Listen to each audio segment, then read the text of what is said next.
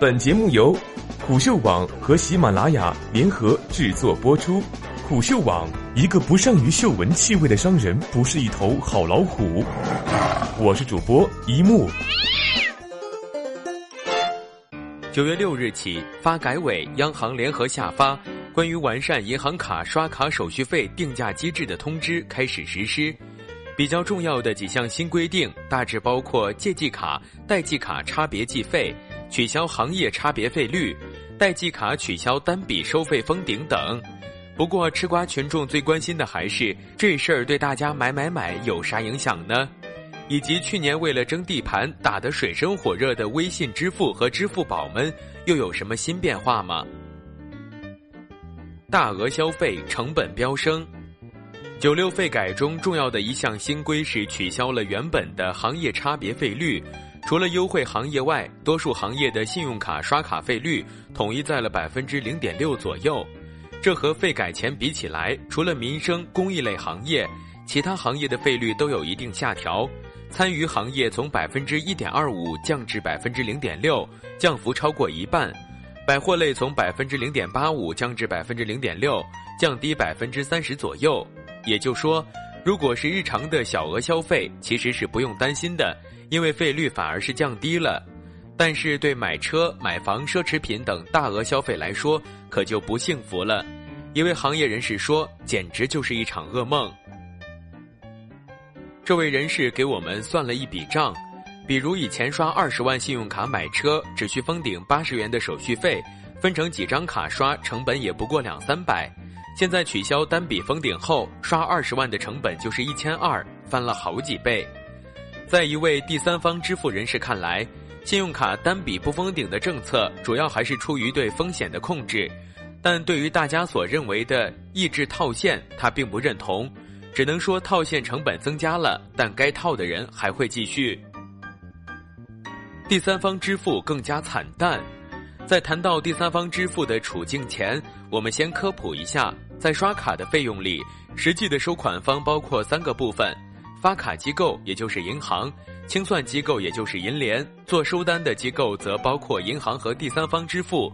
对消费者来说，刷卡费用是付给收单机构，然后他们再向银行和银联分别支付发卡行服务费和清算机构网络服务费。而九六新规的政策是，收单服务费实行市场调节价，由收单机构与商户协商确定具体费率。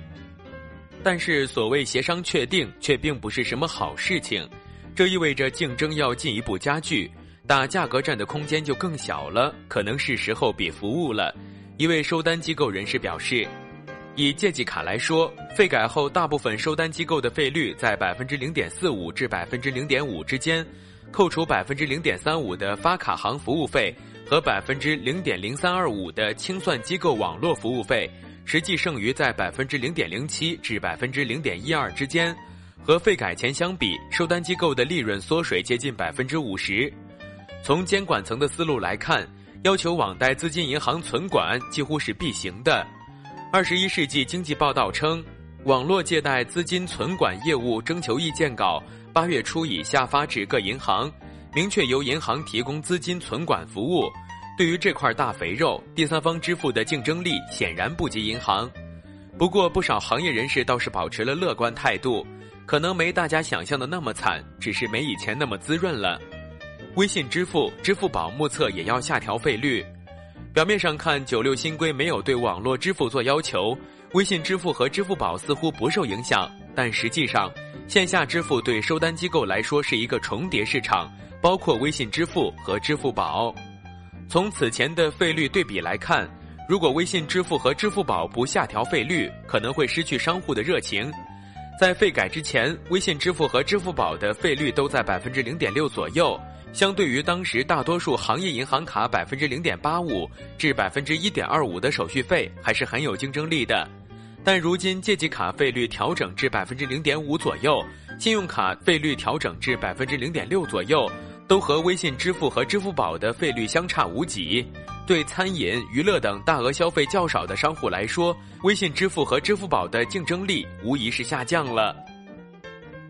尽管微信支付和支付宝都在宣传自己的会员管理和营销能力，但对商户来说，大约省钱才是最硬的道理。我们联系了微信支付和支付宝的同学，官方暂时未对费率是否变化有正式回应。不过，我们从第三方获悉，支付宝在几个月前已经把对多数商户的费率从百分之零点六下调到了百分之零点五五，微信支付则没有变化，费率仍然维持在百分之零点六。双方对商超的费率则和刷卡的百分之零点三八继续持平。